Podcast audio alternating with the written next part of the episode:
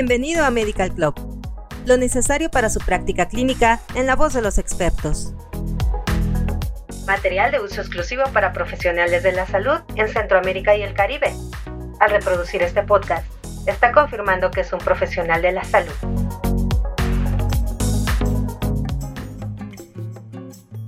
Hola, bienvenida y bienvenido a Medical Club.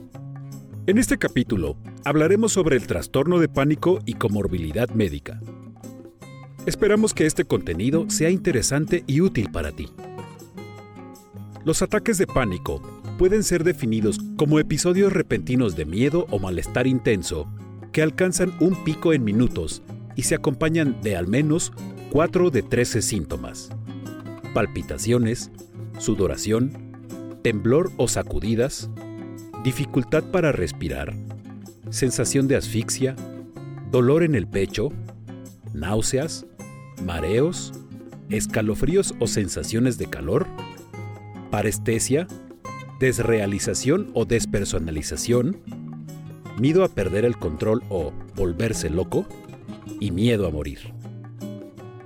Por otro lado, el trastorno de pánico se caracteriza por ataques de pánico inesperados, recurrentes, seguidos de al menos un mes de preocupaciones persistentes sobre la ocurrencia de futuros ataques o sus consecuencias, y o fuertes cambios de comportamiento desadaptativos relacionados con los ataques, como evitar lugares y situaciones.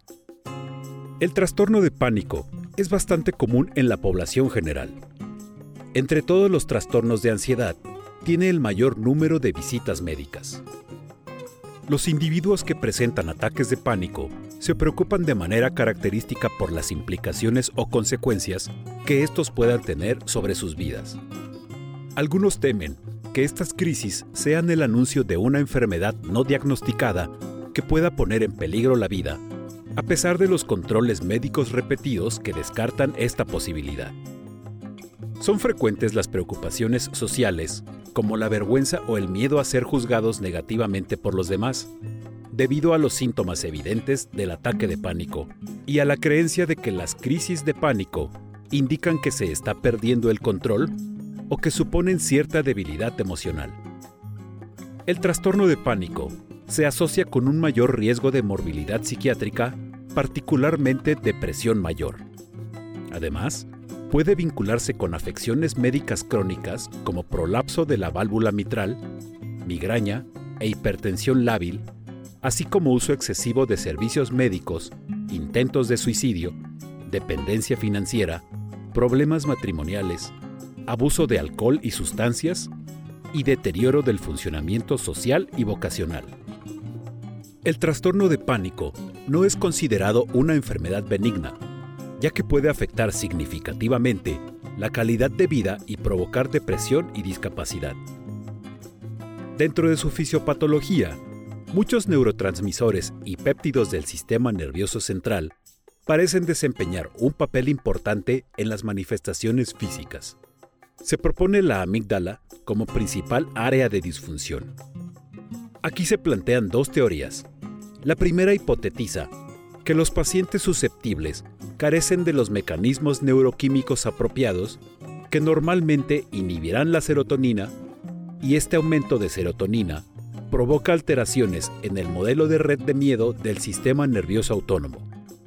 La segunda teoría es que una deficiencia de opioides endógenos resulta en ansiedad por separación y una mayor conciencia de la asfixia. El papel del médico está determinado por la naturaleza de la presentación, pero generalmente implica una evaluación detallada, en particular en relación con las posibles causas orgánicas de los síntomas del paciente. Los instrumentos de evaluación estructurados, como el inventario de movilidad de la escala de gravedad del trastorno de pánico, el cuestionario de sensaciones corporales y un diario de pánico del paciente que registre el tiempo y la frecuencia de los ataques, la gravedad y los contextos situacionales pueden resultar útiles.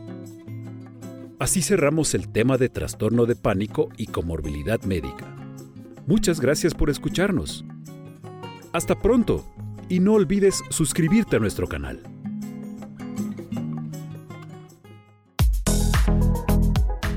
Fue Medical Club